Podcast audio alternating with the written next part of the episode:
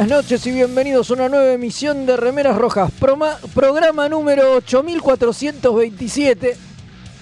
No sé, Ponele. no tengo idea. Eh, uno de estos días vamos ¿Qué a contar. pasa, señor? Eh, una, una- una vez contamos, una vez festejamos el programa número 100, ¿se acuerda? Eh, a ver, yo tengo la cuenta de los programas. Sí, sí, sí, hechos. nosotros también, pero no sé, no, era ese no, seguro. No, no me lo acuerdo. No, no, seguro que no. Pero bueno, no importa. Estamos de nuevo acá. Hoy estamos de festejo porque vamos a, a celebrar 30 años de la mejor, podemos decir, La mejor serie de Star Trek. decirlo. serie de Star Trek. Vamos a decirlo.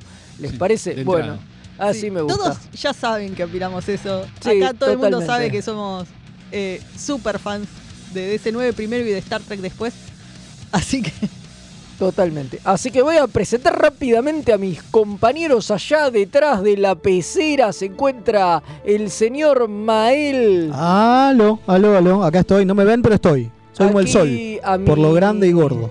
Está muy bien. A mi siniestra está la alferiz Kim, ¿cómo dice que le va? Bien, bien, y acá acabo de fijarme que este es el programa 201. Nos pasamos el 200 sin hacer fiesta. Eh, Me está jodiendo. ¿En serio? bueno, que tampoco hay que festejar todo el tiempo. Fue la semana pasada el 200, tampoco. Así es que tan terrible. 201, señores. Bueno, más de 200 programas es un, es montón, es un montón. Es una bocha, boludo. No me jodas. Bueno, y hoy eh, está de nuevamente ausente con aviso el alférez Rubio, pero nos acompaña el señor Diego Acorsi. Buenas noches, ¿cómo les va? Placer estar aquí junto a las remeras rojas, dispuesto a morir por Star Trek, solamente por Deep Space Nine. Está muy bien, está muy bien.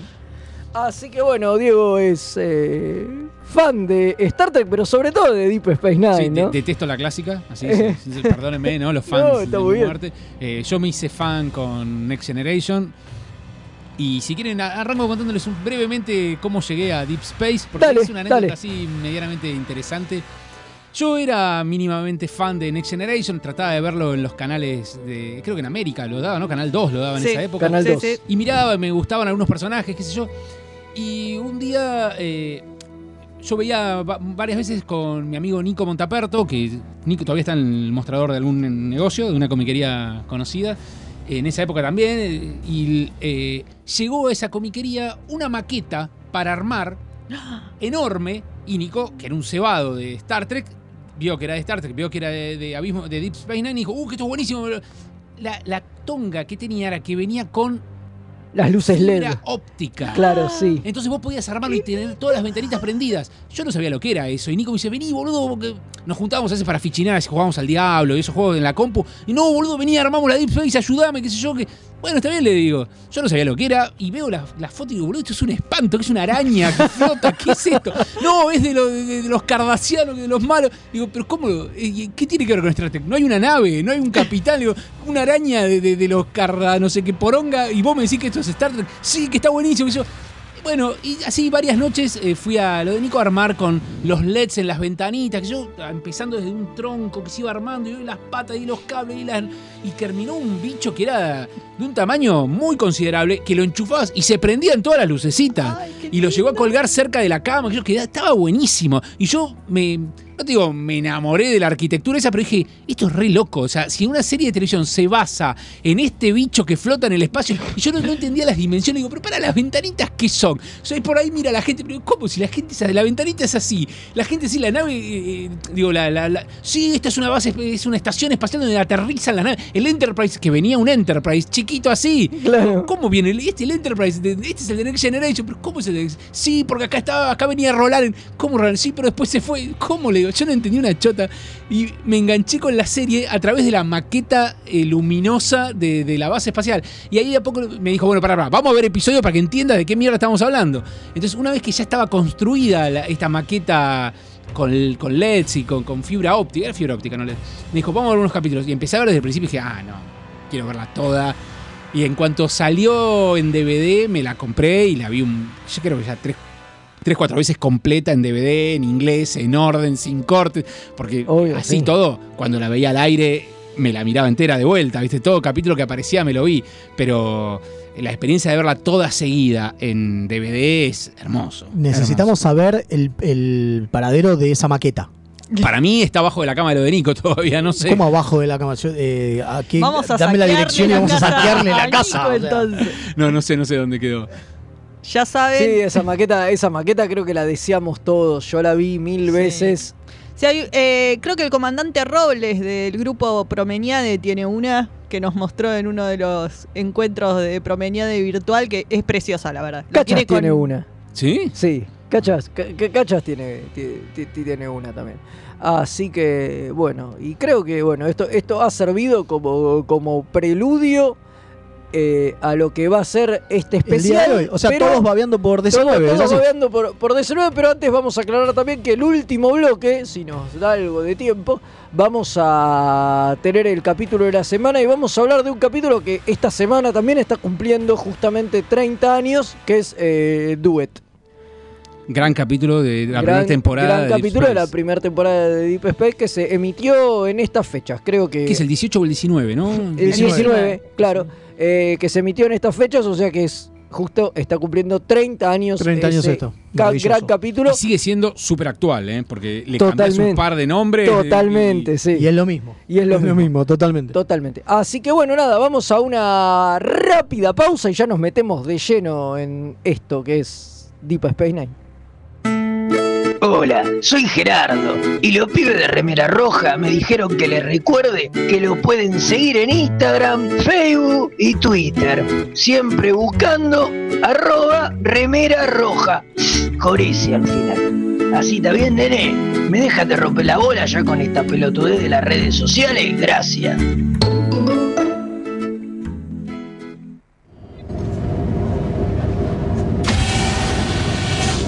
Hola, humans. Soy Stoll, el primo de Quark. Los remeras rojas me prometieron un porcentaje de las ganancias si les recordaba que pueden ayudar a que el programa mejore. Pueden aportar en pesos en cafecito.app barra mixtape radio o en dólares en coffee.com. Eso es KO-FI barra remeras rojas. Estos humans no entienden nada. ¿Cómo no piden latinio? Drama. En sus últimos momentos de agonía, lo único que César atinó a hacer fue taparse la cara con la toga para mantener de la poca modestia que ya le podía quedar. Humano. Sí. Me resulta más sorprendente la narrativa que crea el analista, ya sea económico o político, que tiene que ir inventándose una historia al mismo tiempo que pasan los hechos. hilarante. Era el carnaval de Río Móvil. La cruzada era un carnaval que además dejaba una- un sendero de destrucción a su paso. La Tortulia Podcast. Encontranos en tortuliapodcast.wordpress.com o en iVoox o en tu proveedor de podcast favorito. Tururú, tururururu, tururururu. Los guionistas de TNG usaron el póker como juego para unir a la tripulación del Enterprise, porque obviamente no conocían el extenso catálogo de Akataka tienda de juegos. Mael, ¿podés dejar de jugar a que sos Jack Palance? No, aunque usted no lo crea. Tururú, tururururu, turú. De lo que se perdieron. Todo por no entrar en Instagram o Facebook y buscar Akataka BG con Kai B larga. ¡Qué giles! ¿Tenés un paquete que entregar? ¿Tenés algún envío urgente que hacer? Contactá a Mensa Fleet. Hasta que no se invente el transportador, es el mejor servicio de mensajería. Búscalo en Instagram como arroba Mensa Fleet. Se escribe Fleet con doble E. Los amigurumis vienen directo de Japón y no son solo peluches tejidos, son parte de su cultura y son muy kawaii. Tené tu amigurumi personalizado de la mano de Hecho con Amor, de Mamá Manualidades. Búscanos en Instagram como amigurumis.mamamanualidades para ver todas nuestras creaciones. Si sos de los que sufren cuando un amigo te dice de jugar al TEG, ¿Por qué odias que sea tan largo y que terminen todos peleados? o sos de los que está cansado de que en tu casa Solo jueguen al truco o a la generala. La tienda Geek Out tiene todo lo que necesitas. Vení a conocer el maravilloso mundo de los juegos de mesa modernos. Conocer nuestro local en Blanco Encalada 2518, Belgrano. O visitar nuestra web tienda.geekout.ar. Geek Out, tenemos todo para que la pases bien. Las mejores impresiones 3D, los más hermosos sublimados y el mejor trabajo en vinilo lo podés encontrar en Bazar FL413. Hacemos todas las personalizaciones y le ponemos la mejor onda. Búscanos en Instagram como bazar.fl413 y haz tus sueños realidad. FL413, un bazar abierto a puro diseño.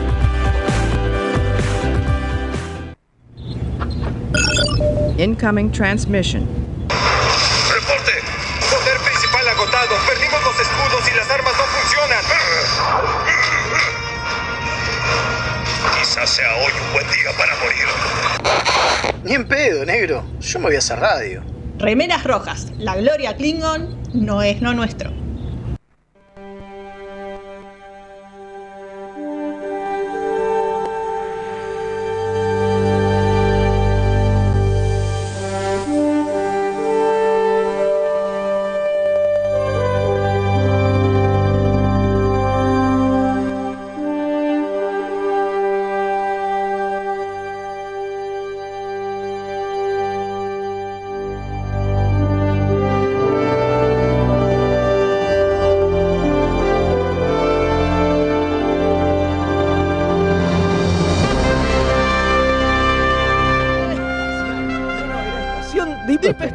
Bueno, No, ahí estamos, ahora ya estamos discutiendo acá. Era Abismo Espacial Abismo, 9. Abismo Espacial 9 era como le ponían en- acá, pero en los títulos decían Deep Space 9.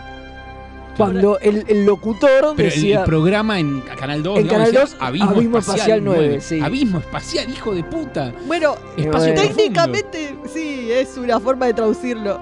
Bueno, Hemos si una vez a los peores wormhole le pusieron agujeros calientes, digo, Sí. todo, todo, todo es posible. Así que, bueno, Mira esa cara de loco que tiene Sergio Saibok. acá la cumbancha de Fallan para ir a Nimbus 3. Dije entre Smithers, dice.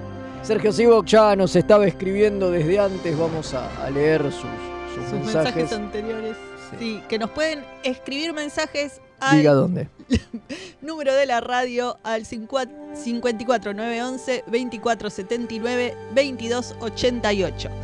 De nuevo, y Dale. sin trabarme, 54 911 2479 2288 nos pueden escribir por WhatsApp o mandar mensajes de audio. Exactamente. Buenas noches, remeras queridas. De S9 es 10 años más joven que yo, pero cada vez que la veo estás igual. El Sergio Sivok celebra otro programón y otro cumple de la gran serie de rupturista Trek. Toma eso disco.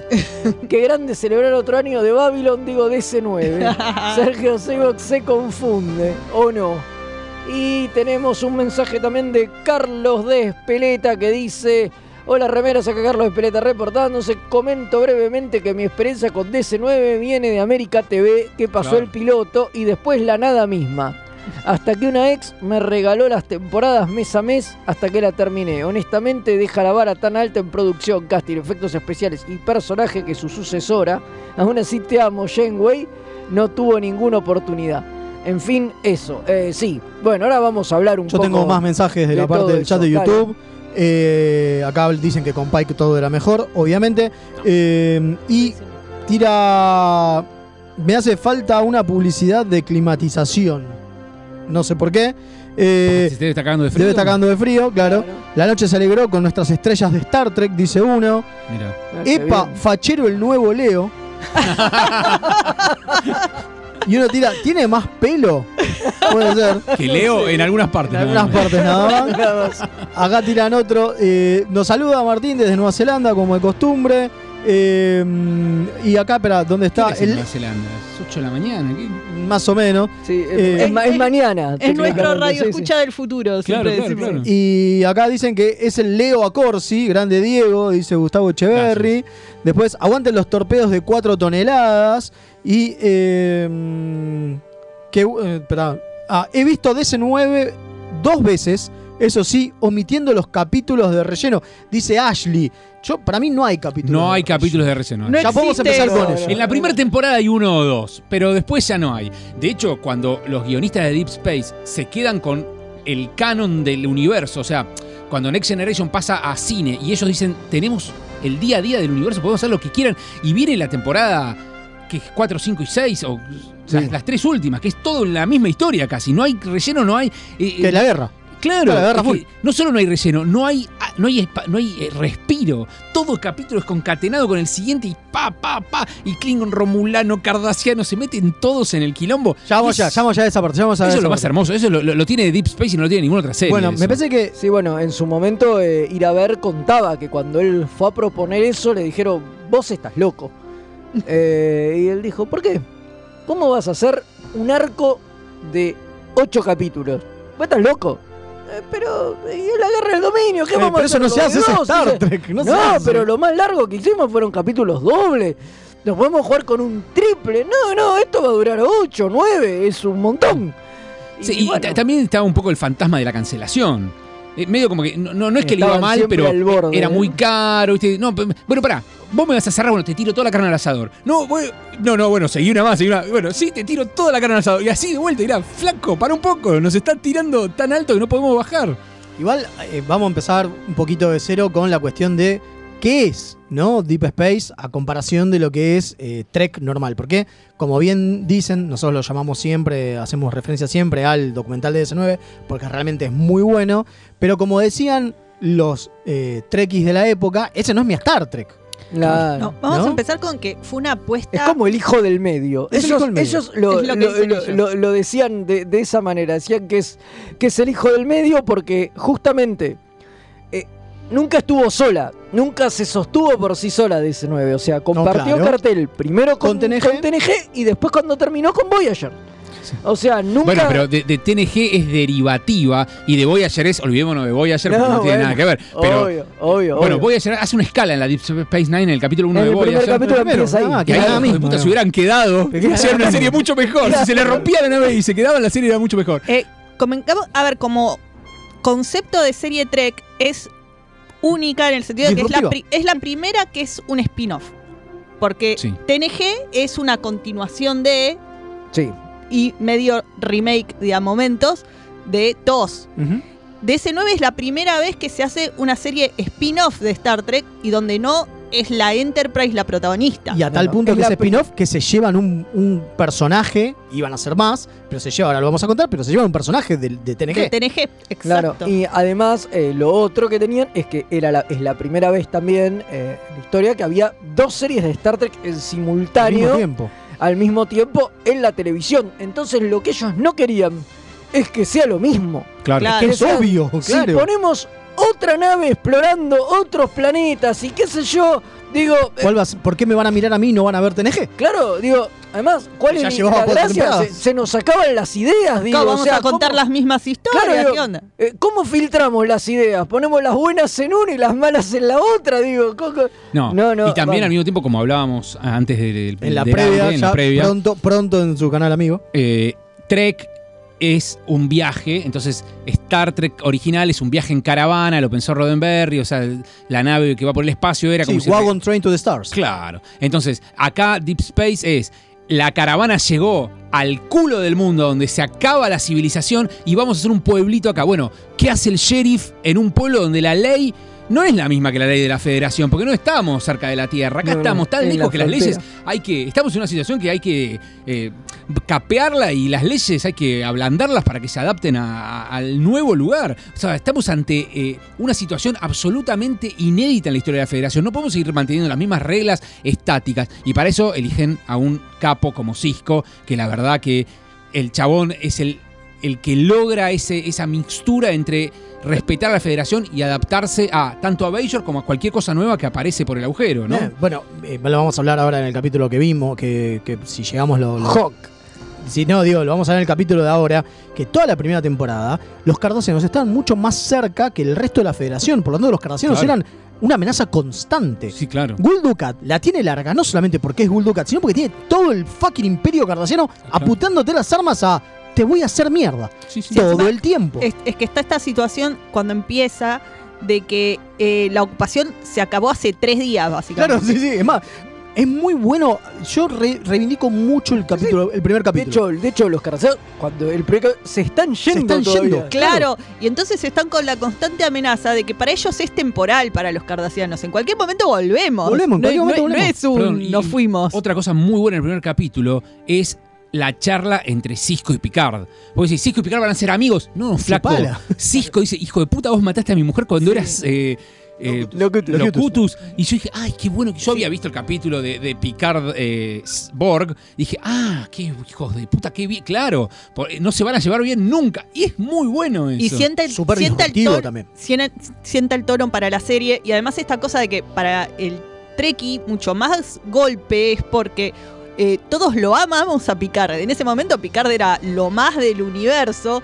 Y tenés a este tipo nuevo que no conoces, que te lo está puteando a tu papá del Claro, espacio. Totalmente. Y vos decís, che. Entonces eso también hizo que cayera raro esto, Y ¿no? para 1993, un capitán negro era Negro, también de avanzada. perdón, negro. Padre soltero Ajá. Y que no es un padre abandónico, Y sino que que, no es un gran capitán. padre. Y, que, no es capitán. Porque no tiene nave, entonces Claro, no es sí, sí, capitán. Tiene todas parecidas. Ah, la mierda. Y así todo. Está bien, tiene mucha más onda cuando es pelado y con barbita. Que es de la Bueno, tercera temporada. Es sí, ¿no? loco el Pero- por qué no lo dejan estar con pelado. y- Porque él venía del personaje este que Fede Hawk, mencionó, donde era pelado y con barbita. Que ese Y- era como su look habitual. Claro, Un policial era Hawk, ¿no? Sí, eh, no, es Spencer for Hire. Eh, La serie de Spencer Investigador, él era el compañero de Claro. Spencer, que era Hawk. Claro, entonces, eh, y en realidad Aira lo quería con ese look, pero los de arriba no lo dejaron porque decían que era un look muy callejero. Muy Y lo musulmán. querían más, lo querían más civilizado. No sé si es una forma de decir racista eso, pero a mí me sonó a eso cuando escuché la anécdota, Sí, claro. ¿no? De, ah, ah, no queremos que parezca un negro de la calle, vamos a hacer que parezca... No, tiene que ser un negro Sáquele la civilizado. barba. Póngale lentes. No, señor, es el futuro, pero póngale lentes. Claro, póngale una camisa con corbata para que parezca una persona civilizada y no un negro. Sí, totalmente. Bueno, Y- pero eso es re clásico. Y Eh, así eh. todo, y así todo, eh, la verdad que el tipo sigue siendo súper disruptivo, no solamente por ser negro, sino porque, digo, todo su personaje es súper disruptivo, porque ya en el primer capítulo te están mostrando algo que en general en Star Trek se toca o muy de coté, o se toca como un, bueno, esos son creencias de boludos. ¿Qué es la religión? De Sí, repente, claro. en el primer capítulo también te tiran a los profetas, que Dax hasta el último día le sigue diciendo los aliens del pasadizo, pero no Sí. importa. Pero digo, te muestran unos dioses y, Sí, una, claro. y una civilización como es Bajor, que es recontra religiosa. O sea, es una civilización religiosa, no Si es laica. Y si bien en, en Trek eh, anteriores hemos tocado esta cosa de la religión y los dioses, que en realidad son seres. eh, ver la diferencia entre una civilización que adora a dioses y que la Federación considera seres extradimensionales. Claro. Eh, en treks anteriores se lo tocaba muy por arriba y siempre esos, eh, esas culturas que adoraban estos seres superiores quedaban como seres primitivos que no estaban tan iluminados como la federación que entendían que era ciencia y no magia. Claro, pero fuck off, Pero los son, son tienen que tienen convivir- warp, aparte. Tienen que no convivir con esta gente, que es una cultura avanzada, porque es una cu- civilización eh, que está en el espacio, no es una civilización que no sabe cómo funciona el universo, no tiene ciencia, qué sé yo. Pero aún así conserva su religión y tienen que respetar esa religión y esas creencias. Bueno, es que creo que un poco esa es la clave de, de la serie y lo que la hace tan copada y también creo tan vanguardista en su, en su momento, que era justamente como contraposición a TNG, todo tiene consecuencias. Eso era lo que ellos se planteaban, porque era, vos estás en una nave, Picard se va y se fue, y lo que pasó en ese planeta se lo olvidó, ya está, se quedaron ahí, los ayudó, y cómo, ¿qué van a hacer mañana? No hay problema. Lo Picard, veremos en Lower Decks porque, muchos años claro, después. muchos años La después, Cerrito se encargará. Llega el segundo contacto, claro, pero es así. En cambio acá, cada decisión de Cisco, Cisco la tiene que convivir al día siguiente, en 15 días y en 5 años. Y, y además, Cisco no solo tiene que hacerse cargo de las cosas que pasan y reportarle a la federación, sino que tiene que consensuar con los bellorianos. O sea, tiene a la Claro. papisa hija de mil putas rompiéndole Eh, las bolas totalmente. todos los episodios. Cada cosa que hace se aparece, hola comandante, la concha My de child. My vez acá". child, ay, qué ganas de romperle. Bueno, Bueno, esa es otra de las cosas que tiene la serie, que no tienen otras cosas, otros Trek, que es un villano, o sea, Varios villanos. varios villanos, pero digo, villanos reconocibles y que aparecen muchos y que son los villanos de la serie. Claro. Digo, Ducat y Win son los villanos de la serie. claro. Digo, acá no hay Q. Digo, porque siempre hablamos de Q, hablamos de. ¿Cuál es el otro que habíamos dicho? La otra vez? Tomalak. Eh, Tomalak, ¿no? Digo, el gran villano, el comandante Tomalak de TNG. Aparece cuatro veces en siete temporadas. Y una ni siquiera es él. Claro. ¿No? Es, es- es un recuerdo, es un holograma. Entonces, Sí, tipo, sí. Es como que hay. Acá hay una construcción que no hay en otros Trek. Principalmente con la cuestión de antagonista Sí, claro. que Trek no tiene. Y ahí es donde entra lo, lo que decíamos Fede, también lo que contaba Fede, que claro, eh, normalmente hay una tradición Trek, tanto en TOS como en TNG, que es la, el- la, tradic- la tradición de no, no, no, no nos caguemos en el tío Shin, de no puede haber conflicto entre personajes. Sí, esa era la regla dorada del tío Shin. Entre El personajes tío de la decía federación. en- dentro Él, dijo, él decía en general. Claro. Después lo adaptaron a en la federación. En la federación no puede haber conflictos. Entonces los productores cuando se encontraron ante esta máxima de Roddenberry, la cual no querían traicionar en cierta medida Rick porque él era el- Rick Berman el- no el quería. creador. Claro, Rick Berman no quería traicionarla. Bueno, Rick Berman mismo dice que él es como un trill con simbionte y su simbionte es Gene Roddenberry y él Ah. es como que lleva la palabra de Gene. Ha dicho eso. Está- Oh, por Dios. Por Dios, sí, está muy bien. Bueno, entonces, ¿qué hicieron? Dijeron, bueno, metamos gente que no es de la federación para que haya conflicto, porque acá necesitamos conflicto, necesitamos que los personajes se metan en el barro. Y bueno, y ahí lo que hacen es sumar a Kira, a Odo, a Quark. Quark. O sea, todos personajes que eran parte del elenco principal y no eran de la federación y traían un, contact- un contraste y además no se llevaban bien entre ellos, ni con los de la federación, ni los de la federación con ellos. Claro, porque como eh, Mael decía que Trek agrega la religión, también agrega la política. porque claro. la rosca política entre Kira y Cisco, entre Cisco y los bayorianos, entre los bayorianos y los cardasianos, está todo el tiempo a flor de piel. El tipo es tan político que termina en una guerra. O sea, ¿qué más referencia política que eso? ¿Entendés? O sea, y claramente Bajor vienen a ser los judíos alemanes, después se convierten en el Estado de Israel protegido por, la, por los aliados, y los cardasianos son los nazis. Son los nazis. O sea, acá se retiraron y no perdieron, pero se retiran porque no les da mala guita. O sea, Claro, sí, sí. en algún momento Ya les vamos deja- a hablar, ya vamos a hablar ahora cuando hablemos del capítulo, deja- que se ve perfecto. les deja de convenir explotar a Bajor porque era más caro seguir explotando a Bajor que irse. Entonces, vamos, no, ¿para qué no vamos a. Sí, bueno, eso es algo que nunca me quedó claro en DC9 en realidad, porque no lo explican del todo. ¿Cómo es que se van los cardasianos? Ah, porque, a ver, porque no importa, porque es como el punto de partida. Claro, así, el punto de partida nunca- es que los echaron y según la versión de no los Kira, echaron. No, ellos se fueron. Ellos se fueron. según se la van- versión de se- Kira ganó la resistencia. No, ellos se Eso van, es lo que dice ellos se van siempre Kira. porque los rebeldes les rompía mucho las bolas, la de Federación los empezó a presionar, entonces los costos, o sea, la ganancia no, no, no bancaba los costos. Fíjate que hay capítulos donde aparece una estación exactamente igual a la de Deep Space, pero abandonada. Sí, sí, sí. ¿Por qué? Porque ahí, de vuelta, no me dan los costos, me, Me voy. voy, Ellos van abandonando esas estaciones gigantes que hacen en el espacio. Y la Deep Space Nine, con Bajor cerquita y todo, también la abandonan. Bueno, pero lo no que les voy sirve. es que para todo el lore tan detallado que tiene Deep Space, nunca dejan implícitamente claro qué es, Claro, cada eh, uno tiene- bueno, cuál cada uno es tiene el su- hecho causante porque que cada uno hace tiene que su se visión. vayan los Cardassianos. Cada uno tiene su visión, sí, totalmente. Los cardassianos tienen esa visión de ya Claro. no nos importa Para nada, Cisco pero vamos a volver en cualquier momento. Cisco diciendo, no, bueno, ahora que pasó nos podemos meter. Y Kira diciendo, no, fue la, fue la resistencia. Acá, pero la serie nunca te lo Nunca dice. te nunca te dice, No. che, miren, estamos acá porque. No, No, Porque, porque ya pasó y cada uno Ya tiene pasó. Y, y cada uno tiene su visión porque lo ve desde su punto de vista, que eso es lo fundamental y lo rico de DC9, Bueno. que hay distintos puntos de vista. Esa es otra de las cosas. y otra de cada las uno cosas- tiene el suyo. Otra de las cosas que está bueno ver, que tampoco lo vimos mucho hablando de política, es la política interna de Bajor, que pasan Sí, por claro. Cuatro o cinco gobiernos provisionales Totalmente. hasta que en algún momento empieza más a tener más poder eh, Kai Wing como papisa, digamos, pero hasta ese momento y es más, en el capítulo que vamos a ver hoy, que es capítulo 19, aparece un nuevo miembro del, Sí. del, del, del gobierno provisional y lo caga pedo a Cisco. Y es como otro más, y es distinto a todos los anteriores, no es como que había uno que era referente. Si encima tenés para lidiar con los líderes espirituales y con los líderes políticos. políticos. Bueno, Eso, y eso sin hablar, paren. De ayudan a hacer una revolución en Cardasia. Ayudan a elegir al nuevo monarca emperador Klingon.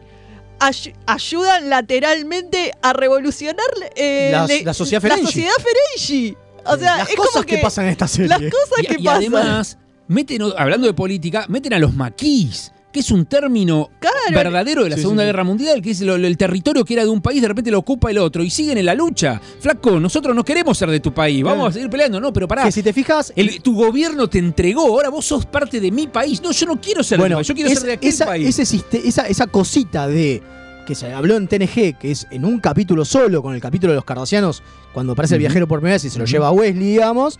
eh, acá, Bueno, de, de esa idea. Y el capítulo donde Rolaren se va. y el capítulo de Gert- Sí, pero pero lo que ahí digo ya es- estaba de ese 9. pero ahí ya estaba. Claro. Lo que digo es, pero de, de esa idea, de esa idea chiquitita, de esa semillita, acá te la abren y te abren todo lo que es realmente los maquis a tal punto que eh, se me fue el nombre. Riker, el hermano de Thomas Riker. No, el otro. Eh, sí, ya sé quién decís. Eh, Demet, el de seguridad. Sí. Se sí, me no fue el nombre. Bueno, digo, lo traiciona a Cisco y es cuando Cisco pifia. Y es el primer momento donde ves a Cisco desatado, que es cuando... Y ahí también te das cuenta que, bueno, esa es otra, ¿no? Cisco con la guerra y con los maquis, se demuestra que es un tipo recontra falible. Humano, absolutamente. Es humano a comparación de Picard, que siempre lo vimos como. Siempre lo decimos, Picard es el beacon of hope, digamos, Sí, ¿no? Digo, eh, es el mejor de todos. Bueno. Kirk es el héroe de acción, donde si se equivoca es porque por calentura, pero siempre la va a salir bien. Con Cisco las cosas no salen bien. Cisco es el sheriff del pueblo perdido, ¿entendés? Que No tiene que, tiene idea de lo tiene que- que manejar la ley como le parece, porque no, no, no hay un manual para las cosas. Claro. En una charla eh, con los muchachos de Promeniade que justamente mencioné hace un rato, había, eh, tuvimos una charla sobre el personaje Picard, sus luces y sus falencias, ¿no? Y en un momento eh, comparamos a, me tocó compararlo con Cisco, ¿no? Eh, y lo que veía era que eh, Picard es frío, lógico y desapegado. En contraste con Cisco, que es puro corazón el tipo. Totalmente. Es puro Todo, sentimiento, es sentimiento. es pura emocionalidad. Sus decisiones son llevadas por la emoción. Cuando él se enoja con el líder este de los maquis, que no me sale el nombre, eh, que había sido el jefe de seguridad y los Sí. traiciona porque era un maquis encubierto, el chabón está súper enojado y cae porque por el sentimiento de traición de esta es una persona que trabajó conmigo y se sentía personalmente traicionado. No es que traicionó a la federación, a mí me traicionó. Porque el tipo es muy emocional. Sí, sí, totalmente. Sí, todo el bueno, a ver, a, ta- a tal punto que los maquis son el punto de partida de Voyager. Después los Sí. dejan de. De- de- Sí, de en el primer ¿no? episodio, Pero- che, somos Voyager, somos Maquis y Tri- Federación. Bueno, trabajemos todos juntos, se acabó. Y se olvidan quién es Maquis, Sí, no, no, no, no lo tocan nunca más el tocan tema. más. Pero bueno, esa es la otra serie. Pero en esta serie donde sí, en- tocan los temas en y nada serie- dejan Claro. estar. Perdón. Y aparte, meten otro gran poder de la. De, de- de la galaxia. Porque hasta este momento. Cuando. Digo, cuando nosotros veíamos to- todos TNG, que era tipo, bueno, sí, la galaxia conocida. Porque hasta este momento, digo, después tenemos Voyager que son al Delta. Pero mientras tanto era. Vos suponías que la galaxia era esto. Sí, claro. No, la pindonga. Hay un cuadrante gamma que no conocemos y es totalmente desconocido y a tal punto Eddington. Eh, Ahí está, gracias. Eh, a tal punto que tiene un poder que es mucho más grande que la federación, mucho más temible que la federación, que lo fueron construyendo. Vamos a decir la verdad acá. No sabían cómo iba a ser el dominio, no sabían que iban a terminar siendo los pibes, lo- la misma raza de Odo. No, de hecho. No tenían de, ni idea, De hecho, hasta lo de los maquis eh, queda sin efecto cuando estalla la guerra La con guerra el con el dominio. Digo, o sea, eh, deciden ir por ese otro lado con la guerra del dominio y dicen, che, pero ¿y qué hacemos con los maquis? Porque bueno, y el dominio viene y los exterminan a todos. El dominio los hace mierda a todos y buenas noches, pero se los sacan de encima porque al principio era un, era un conflicto con todo el plot de Eddington y demás eh, que tenía peso. Pero bueno, en un momento les empieza a echar las pelotas y es bueno, vamos a ir para otro lado. Y está Ya todo bien. Sí, Sobre obvio. todo cuando, como te decía antes, eh, deja de estar Next Generation al aire, entonces ellos manejan los destinos de Romulano, Ca- Cardassiano, Klingon. Eh, exacto. Entonces, Vulcano, vamos a meter a todo, vení, vamos a Sí, jugar con todo, tenemos todos los muñequitos nosotros, vamos a jugar, ¿entendés? Sí, claro, sí, y así las totalmente. últimas temporadas son hermosas porque los dejan jugar con cualquier cosa. Bueno, acá dice Mari, eh, María Dax dice, la sociedad, dice sociedad, pero calculo que sociedad Ferengi evoluciona por sí solo, la mamá de Quark y miles de mujeres más se hicieron notar. Es verdad que. eh, Sí, claro. Pero lo que quisimos decir es que en la serie se ve Claro, la evolución justamente, de la, muestran- de, a ver, de en la, la serie- sociedad. En la serie te muestran por primera vez una mujer eh, Ferengi. Exacto. Que encima va en contra de todo lo que suponíamos que eran las mujeres Ferengi. Digo, Las dos mujeres Ferengi. las dos que vemos, es cierto, porque está Pil también, totalmente. Que es la que se hace pasar por, Por hombre. Por hombre, la gente- por- maravillosa. La Gentle Ferengi. Claro, entonces, digamos, también da a. Viene, me parece que lo interesante es que viene a romper con todo lo que suponemos que es Star Trek, pero a la vez, de- a, a la manera de romper ese Star Trek, te eleva lo que más te gusta de Star Trek, ¿no? Digo, porque no es que viene a romper y decir, ah, todos los otros sean idiotas. Es un. Te vengo a romper lo que vos creés que es Star Trek, te muestro cómo se rompería, pero eso hace que te- seas mucho más. Que, que quieras mucho más eso que ya querías de Star Trek. Y al Me mismo parece- tiempo respeta tanto que toma, bueno, como habíamos dicho antes, eh, al jefe O'Brien, que era un personaje buenísimo del Enterprise, se lo llevan a la nave. Iba a ir Rolaren como jefa de la rebelión eh, la cambian por Kira porque no, no le cerró. El Trill. O sea, el personaje Trill ya existía en Next Generation. Totalmente. Y dicen, che, pará, llevemos el personaje Trill. Y así como ese. Bueno, los Ferengi eran. Supuestamente eran otra cosa. Iban a ser los grandes villanos en algún momento de Next Generation, no funcionó porque eran. Y lo dieron vuelta. Y dijeron, bueno, hagámoslo como sean vuelta, abechuchitos, eh, tipo, como si fueran, vamos a decirlo claramente, ¿no? Son como si fueran árabes. ¿No? Que en vez de tener petrodólares tienen el latinium, El latinio, claro. y las mujeres eh, Eh, prisioneras. Es una visión de Medio Oriente bastante extraño los, los Ferengi, pero para eso, lo- a a eso los convirtieron. Sí, lo que tiene es que de la misma forma es que explora a los personajes y los vemos crecer y tener un arco. Explora las culturas esta Claro. serie, porque en, en TNG, por ejemplo, Y no, hay una siempre es, toco- exploración. es- es toco- es que siempre es toco y me voy. Porque llegan a un planeta claro. y se van y qué sé con- yo. Aún Ah, con los enemigos. los Klingon. Los aún Klingon con los sí. enemigos. ¿Cuánto conocemos de los romulanos? Nada. ¿Cuánto nos enteramos de cómo funciona la cultura romulana? Nada. Cero. De los Klingons nos te- vamos poquitito. enterando No, de bueno, esto. pero son los, más, son los más explorados. son los más explorados Pero por porque tenemos a Worf. Claro. Tenemos un poco. Cada vez que nos enteramos de algo de los Klingons es porque Worf tiene alguna cosa rara como querer suicidarse o cosas así. Le aparece un hijo, un hermano. Le aparece un hijo, claro. De, por eso nos enteramos más o menos de los Klingons. De los, de los betazoides, ¿qué sabemos? Que se casan en bolas, nada más. Sí. Sí, sí, totalmente. Eso sabemos de la cultura betazoide. Se casan en bolas. Eh, entonces, en cambio, en DC9, vos agarrás DC9, sabés bocha de las culturas de todos. De te enterás de cómo funciona la sociedad Ferengi, te enterás de cómo funciona la sociedad cardasiana, te enterás de cómo funciona el dominio.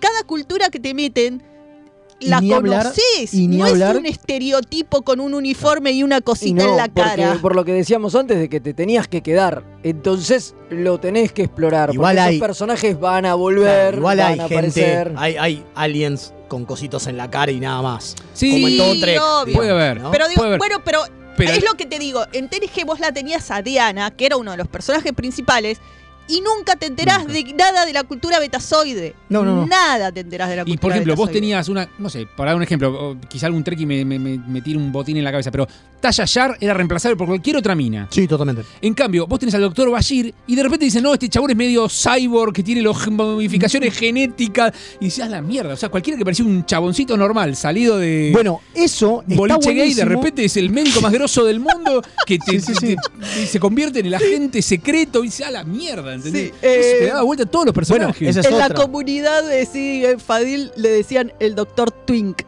El doctor Twink. El doctor Sí, Twink. Bueno, una de las cosas que también tiene DC9, obviamente, son los personajes secundarios. Es decir, los que no aparecen en los títulos. Es Que decir, son un montón. que son un montón, pero hay dos, tres, que pasan como a, casi a, a tal plano que hay, capítulos que son protagonistas, que son obviamente Gara, Garak, Por supuesto. Garak, el sastre espía, es el obviamente. Nog, No, Sí. que es increíble, el sobrinito Ferengi. increíble el arco de personaje que tiene, y Rom, Rom también. que siendo un boludo, Ajá. termina siendo Gran Nagus, tipo, una cosa extrañísima. Genial, genial. Genial. Sí, sí, eh, eh, eh, el arco Bueno. del personaje de, de, de no- Bueno, incluso Lita. El, el Lita, personaje un Lita. personaje hiper menor que arranca haciendo un fato de Bashir, Sí. justamente, y termina de, de esposa de Rom y todo, y tiene un arco, y es un personaje que No aparece mucho, está de fondo, nunca le dedican un capítulo. Bueno, pero tiene un arco. Ni hablar de. Damar, de Wei Yun, Damar. de Martok, Guayun, Guayun es un genio. Martok, tenemos Bueno, Duca- bueno, el propio Ducat, digo. Ah, el propio Ducat, el arco de Ducat es Eh, El, increíble. arco de Ducat, Ducat. es increíble, toda la parte con Perdón. la hija. Bueno, la hija de Ducat. Bueno, y y Fontaine también. Fontaine. Vic Fontaine. Sí, sí, sí, bueno. no, no. Es que bueno, los el, lo el pa- decían. el abuelo Cisco, casi DJs. Ahí es donde decís, pará, pará, estos no están en los títulos. No, no, no. A tal punto, Bueno, yo Garak me olvido que no está Andrew, Andrew Robinson en Los los, títulos, títulos. Claro. principales. Para mí tendría que estar. Es que que los tipos lo decían, cuando ellos se plantearon esto de quedarse en un lugar, dijeron, lo bueno que nos da es que nos da la posibilidad de tener 20 o 30 personajes recurrentes. Dando porque vueltas. al estar siempre en el mismo lugar, esta gente va y viene y está. Lo loco es que recién se les ocurre acá, porque si vos lo pensás dentro del Enterprise, también tiene que haber. también Podrían hay- hay un haberlo hecho. Pasa que Podrían tienen el problema. No, ¿sabes cuál es el problema? Que ya lo dijimos 50 veces, es que es lo que decían, si no hay conflicto no son interesantes. Y que no hay tiempo, porque tienen que bajar al planeta, resolver un problema, volver y irse. Entonces no hay tiempo. ¿Cuándo Además, vas a hacer el claro. problema del alférez mondongo? No, no hay tiempo. En cambio, en Deep Space lo vas haciendo de a poquito, de fondo, eh, de complemento, y va creciendo Exacto. Bueno, porque siempre está bueno, ahí. Si te Pará, fijas, porque en la carrera de Nog y el cambio de Nog de entrar a la, federac- a la flota Sí, claro. es larguísimo. Y después ser un héroe de guerra, y Sí, después sí, ser un sí, veterano. ¿eh? Es larguísimo, Bueno, se toma mucho tiempo. En TNG con O'Brien, por algo tuvimos a O'Brien, porque de a poquito hicieron eso con O'Brien. Fue un Sí. personaje que, que Sí, fue claro. ganando Sí, sí, sí, cámara, sí, sí. fue ganando historia, y de repente era un personaje, aunque no era un personaje principal. Pero es el único, Tengo pero un, es el montón, único. tengo un montón de mensajes. Tengo ver, un ver, montón de mensajes. Vamos a los mensajes y después ya nos vamos Primero. medio al capítulo, ¿eh? Porque... Puede pensarse que DC9 sea la primera serie de la saga con tintes posmodernos, dice José Luis. Puede ser. Eh, no olvidemos que los Ferengis son los Roswell de Nuevo México, claro, es cierto, aparte. Sí, sí. Es verdad. Eh, DC9 es Gran la West. Wing de Trek, dice uno. bueno. Eh, y dice, hasta Morn tuvo el Sí, desarrollo de su claro. historia de trasfondo. Sí, es verdad. personaje, un personaje pedorro no abrió la boca en toda No, la serie. que es un chiste. Sí, o sea, el personaje en sí mismo es un chiste. Y, Y también era, el, pasa. era el- era el ladrón más importante de la galaxia. Sí, sí, sí. Yatsia Dax, ¿de dónde sacaba el dinero para jugar en el bar de Quark? Bueno, esa es otra. Acá, una de las tantas cosas que Eh, se Entre rompe. el juego la economía también. Como decíamos, política, Exactamente. religión, hay economía. Economía, tipo, es como que hay demasiadas cosas. Porque la federación no importa la guita, pero acá estamos tan afuera de la federación Que hasta importa, importa la guita. la Encuentran una forma de algo irreproducible y que un valor agregado y toda una sociedad que abechuchea ese latinium. Sí, sí, claro. Yo voy a decir, eh, me venía quejando con Fede que necesitábamos un programa entero para esto porque nos va a quedar súper corto hablar de todo Sí. lo que tiene DC9 para ofrecer. Lo que me parece que tenemos que decir es a todos los que todavía no se engancharon con DC9, si no se las terminamos de spoilear, póngansela a ver ahora. No importa, Ya, no, no hay me spoileo, importa. no hay spoileo, porque aunque la hayas visto tres veces la siguiente Mírenla porque es una... eh, o sea, hoy día con todo el Trek que hay y sigue siendo la mejor Trek y, Sí. y no envejeció Bueno, mal y acá se algo- sigue viendo igual de bien. Y acá hay algo que es del 93. ¿sí? Esta serie empezó en el 93, pensada de una forma en que la televisión yankee no se pensaba en ese momento.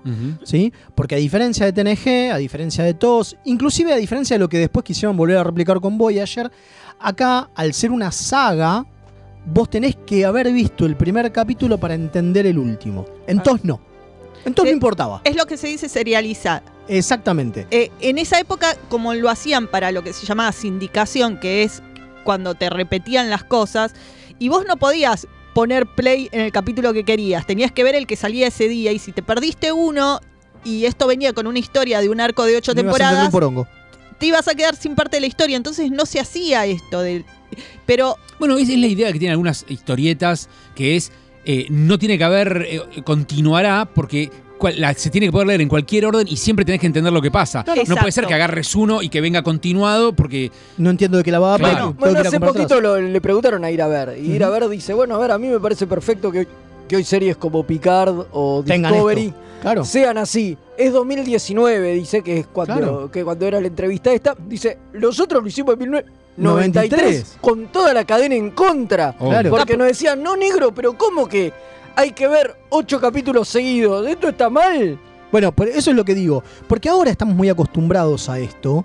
Obviamente después de, de Lost, ¿sí? Que vino a romper la televisión Total. justamente en esto. Total. Pero, si lo antes la había pensás, rompido. la había roto. Pero eso es a lo que voy. Rompido. Eso es a lo que voy. Digo, DC9 es vanguardista hasta en eso. A nivel televisión es vanguardista. Y obviamente por eso no se le entendió. Y por eso hay muchos que al día de hoy dicen, no, DC9 es la peor serie. a pesar- Porque no la vieron, obviamente. Digo, porque no es. No respeta lo que era la televisión de ese momento.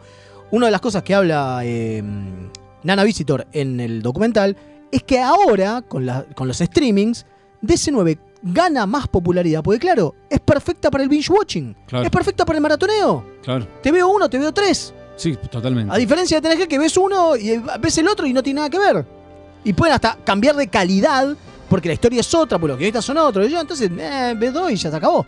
No, normalmente no, no maratoneás dos. No maratoneás Voyager. No, no, no. Pero sí, pero sí maratoneás DC9. Entonces, es totalmente fuera de su tiempo, es vanguardista hasta en eso. Bueno, eh, otra cosa en la que era distinta que, eh, bueno, una cosa que estaba enojado Steven Berg, de que en un momento salió un eh, eh, series que eran grosas por eh, su, que tenían personajes negros y eran importantes para la comunidad negra, qué sé yo, y pusieron un montón de series y Ver estaba enojado porque no mencionaron a DC9. Dice, nosotros teníamos un montón de cast negro, un montón de... De, de hecho, se llevan a, a- Worf de Next Generation. Cuando, cuando termina Dice- Next Generation, dice, che, pará, Worf, no vas a estar solamente en la película. Vos tenés mucha chapa, vení, casate con Yatsia. Le, le hicieron todo un plot excelente. Dice que una de las cosas que mencionaba esta eh, cosa que hablaba de series con gente negra era que, por ejemplo, tenías tanto cast negro que hasta había escenas donde no había blancos y Ajá. que eso era, oh, para Qué la época, para la época era, oh. Claro, y era bueno, y dice, y en DC9 ya lo estábamos haciendo hace un montón, me estás jodiendo. A mí. Mirá, agarrá, paste, a- digo, agarrá eh, Into the Pale Moonlight. No, eh, la Eh, otra es. eh, Bueno, Far Beyond the Far Stars. Beyond the Beyond the Stars. Stars, sí. Qué lindo. Bueno, ahí no hay elenco solo negro. Ahí hay un No. alegato No, no, al hay racismo. escenas, pero hay escenas donde hay solo todos negros. los personajes son negros. Sí, sí, claro. sí. Bueno, escenas, escenas en el bar de Cisco donde En están el bar de eh, Cisco. Shakey y el Exacto, padre. dice, ya lo estábamos haciendo. Y, Y, el capítulo que Cisco y el hijo se van con esa nave de velas solares, son Sí. ellos dos solos casi todo el episodio. Es hermoso ese episodio. Bueno, eh, y es la cosa de que para mí, que siempre a la ciencia ficción no le dan pelota, cuando eh, para mí es uno de los géneros más importantes de todos, por algo estamos acá, pero eso, viva la sci-fi. Bueno, nos vamos allá rápidamente al capítulo de la semana. Voy a leer un último mensaje de Carl que dice: DC9 es tan emocionante cuando pasa la guerra del dominio explota y Damar cambia su rol a líder de Cardassia. No sé, me acuerdo y me emociono como un gil. Sí, Sí, sabes que sí. también. Todos, porque- todos. Bueno, vamos a una. Porque tenemos que hablar de un gran capítulo de y vamos a DC9. tener cinco minutos. Cinco minutos, pero, vamos a hacer igual. Vamos a hacer igual, dale.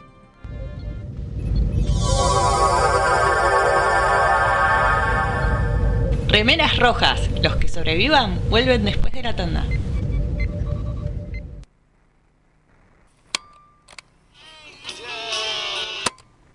Estás escuchando Mixtape Radio. Hola, soy Rosalía y los chicos de Remeras Rojas me pidieron que les recuerde que pueden invitarles un cafecito entrando en mixtaperadio.com.ar para ayudarlos a mejorar el programa. Che, si quieren que les inviten un cafecito, ¿no es mejor que sea uno en Chef Sandrine?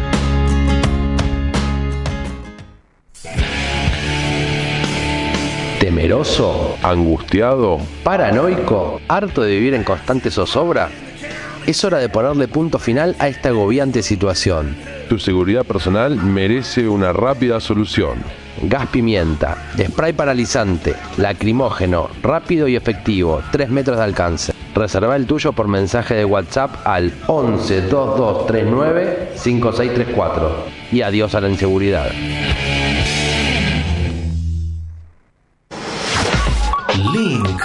Servicios y redes. La más amplia oferta en venta de hardware, mantenimiento y abono para empresas, servicios Windows y Linux, equipos de video y seguridad. Visítanos en Avenida Gaona 1429, Ciudad Autónoma de Buenos Aires. O llamarnos a los teléfonos 4581-6360 o 4581-6702. Nuestra web www.linksite.com.ar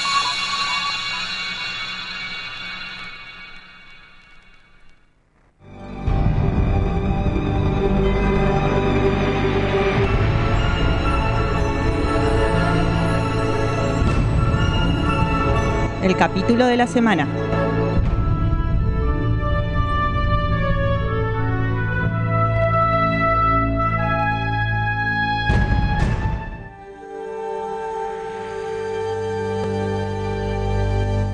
Bueno, y rápidamente vamos a meternos de lleno, no importa, igual sí estamos al aire, por supuesto que estamos. Ah, sí, lo sí. apagaste. Perdón, lo apagué. Sí, pero estamos, obvio. decía que sí, estoy con hipo, sepan disculpar.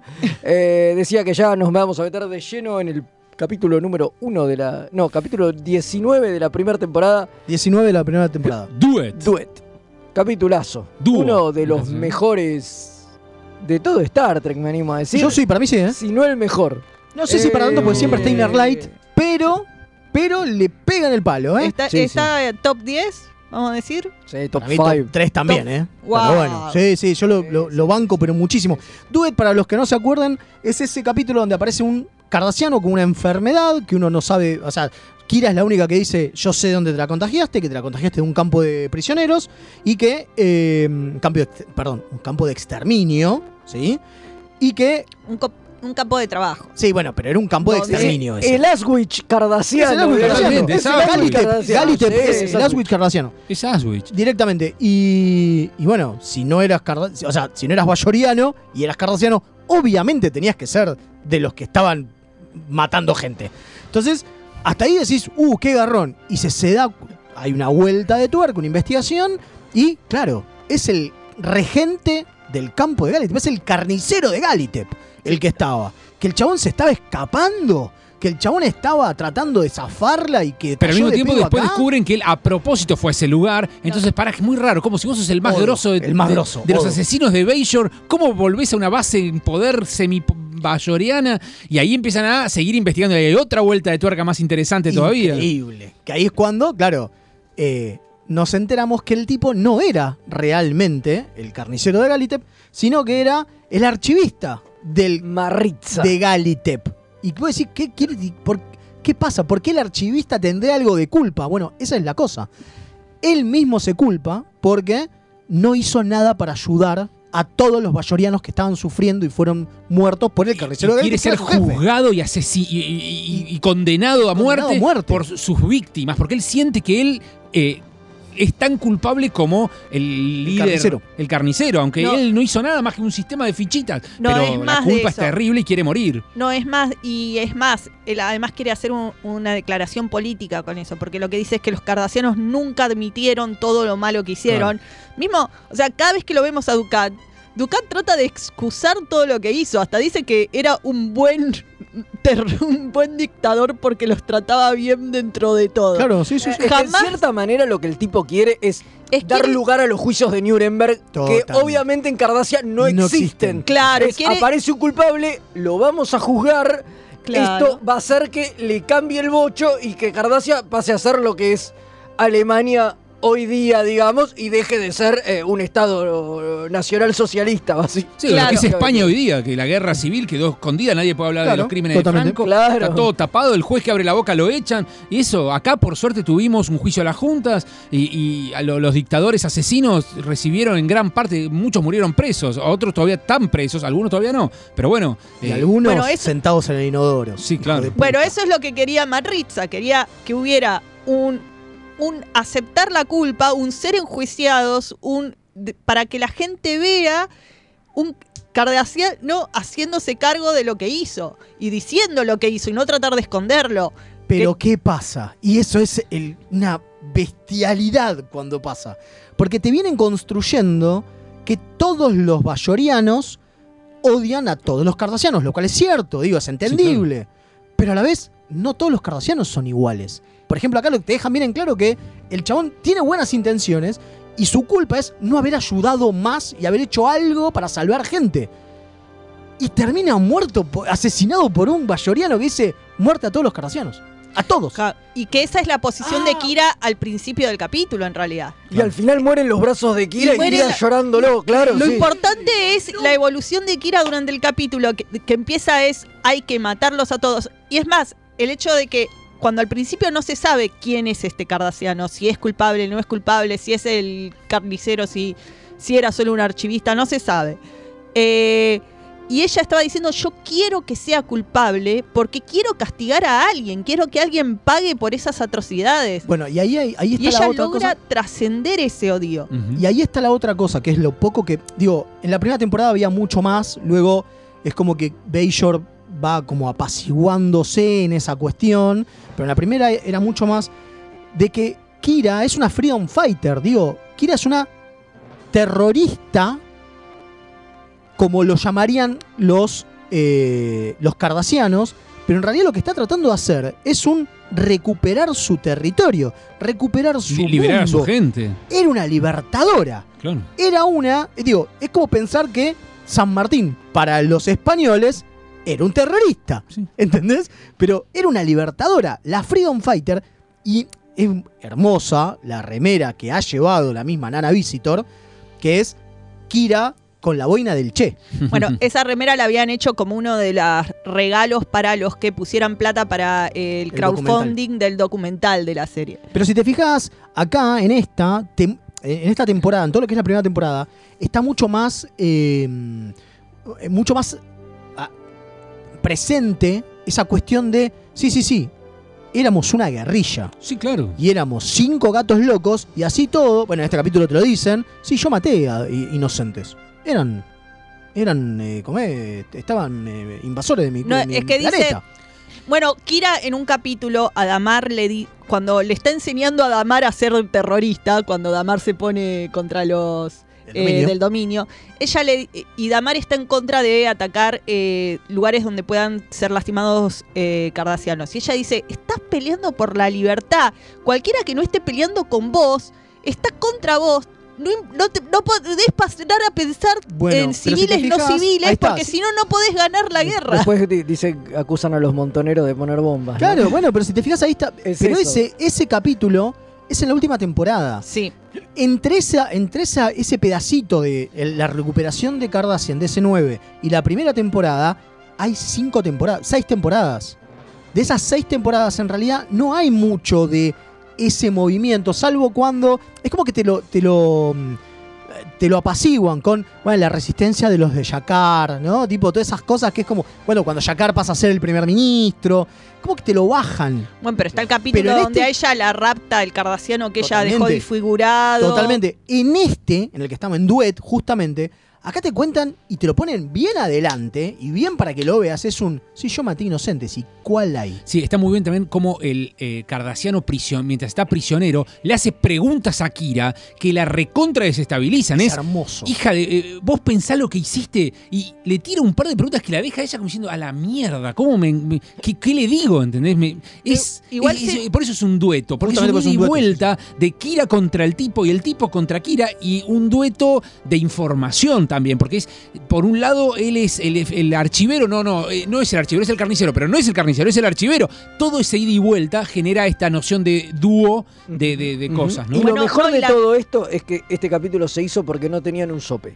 Eso es genial. Lo llamaron boludo. al guionista y le dijeron, hace un capítulo que ha- hace hace un capítulo que no salga un, un mango. Esta temporada ya gastamos mucha guita, el piloto fue carísimo, hay un par de capítulos más muy caros. Necesitamos un capítulo que sea gratis. Gratis. Que no huele un rayo. Y Sí, sí, es sí, el sí. equivalente de esas obras de teatro que son dos personas y una silla. Es Claro. Lo podías hacer con eso, la- la- el capítulo. Y es maravilloso porque es la cosa de los dos personajes y cómo están caracterizados. Eh, y yo quería decir algo sobre lo que vos estabas diciendo, de esa eh, forma en la que él le habla a ella y les pregunta, que en ese momento vos lo ves como, mirá, este ser que es lo peor del universo, ¿cómo puede ser tan malvado alguien? Y cuando después te enterás lo que es el chabón, te das cuenta de que lo que está haciendo es tratar de que ella lo mate. Claro. Le está diciendo todo lo necesario para que ella lo quiera matar y no se pare a pensar lo que está pasando. Claro. Que ahí es donde entra la parte de Odo, que es maravillosa. Increíble. Cuando ella le está ahí eh, luchando con estos sentimientos de odio, porque ella no quiere ser esa persona, o sea, ella se siente mal por ser esta persona que quiere matar, pero no puede evitar tener esos sentimientos por todo lo que le hicieron sufrir esta- eh, los cardasianos.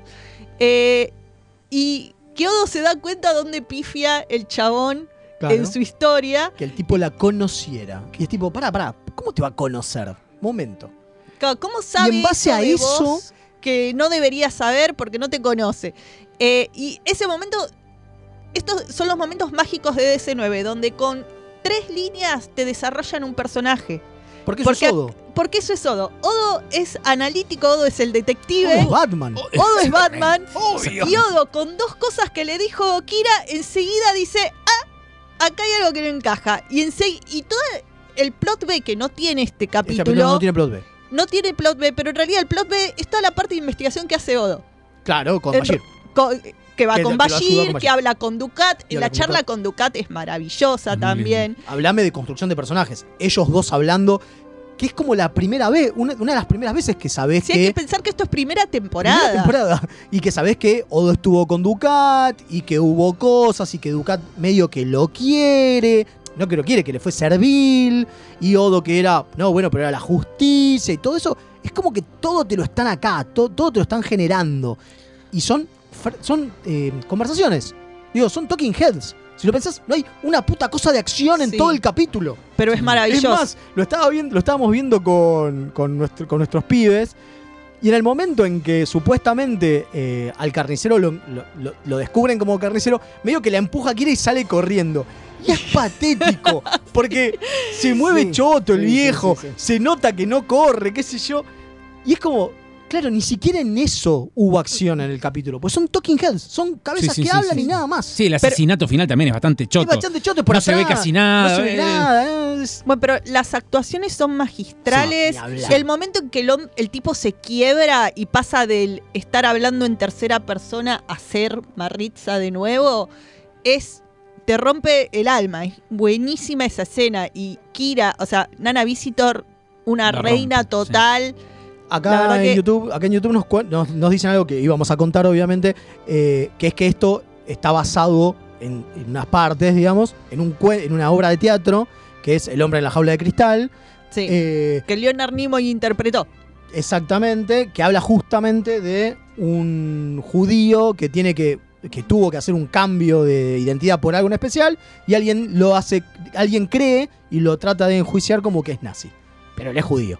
Entonces, está basado entre eso y lo otro que está basado, que lo dicen específicamente ir a ver, es, eh, no, perdón, Piller lo decía, Piller lo dijo, eh, que está basado en eh, cómo eh, el Estado de Israel quiso juzgar a todos los ex jerarcas, inclusive a- rompiendo reglas. Y dan el caso de Eichmann acá en Argentina. Claro, sí. O sea, lo nombran directamente. Es un.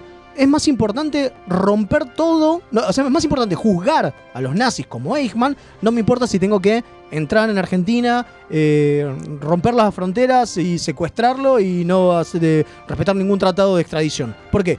Porque es así. Porque es más importante que paguen. Y es lo que busca Akira al principio. Esa cuestión de tiene que ser culpable. Y, y Cisco medio como que le frena, pará, pará. Está, pará. este, la federación le dio asilo para curarlo, hija de puta, y vos lo querés asesinar. un toque. Pará, pará, primero encontremos de qué es culpable y después lo matamos, pero, No, no, va- pero es Cardassiano. Es Cardassiano y tiene la enfermedad suficiente. Tiene culpa, sí. Claro. Es Cardassiano es Es culpable. maravilloso. Es buenísimo. Es maravilloso. Bueno, creo que estamos porque el tiempo. Es tirano, el está- tiempo en televisión es tirano. sí, Y sí, en una la radio, que y nunca más cuando escuché. hablas de DS9. Sí, sí, sí. Igual Eh, creo que contamos en tiempo récord, hablamos un montón del La verdad, capítulo. gracias a todos, a todos los que se, eh, se conectaron a YouTube. Hay, de hay que hacer otro, hay que volver a hablar de Deep la segunda parte del año que viene. DS9 es la mejor de todas, tiene todo. Increíbles personajes e historias súper entretenidas en un ambiente que en un principio parece cerrado. Política, religión, milica, eh, perdón, perdón, política, región, milica, sci-fi, todo. Lo mejor de todo.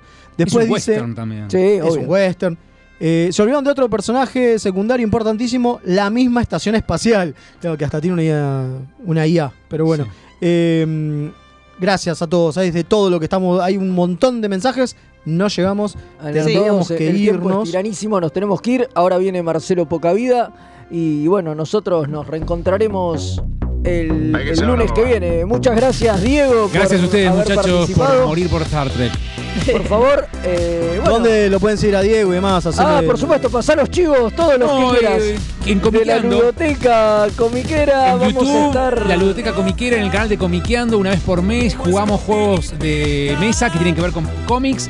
Eh, y la Comiqueando, www.comiqueando.com.ar se actualiza todos los días con tiras, con notas, con el podcast, con secciones y cada tanto la revista digital, la Comiqueando Digital con notas absolutamente nuevas. Estamos preparando un nuevo número Sí, que va a estar muy Sí, pronto. señor. en Gracias, todos lados. muchachos. eh.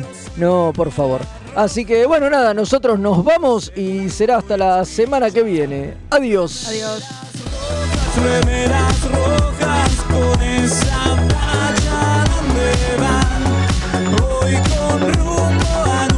smooth.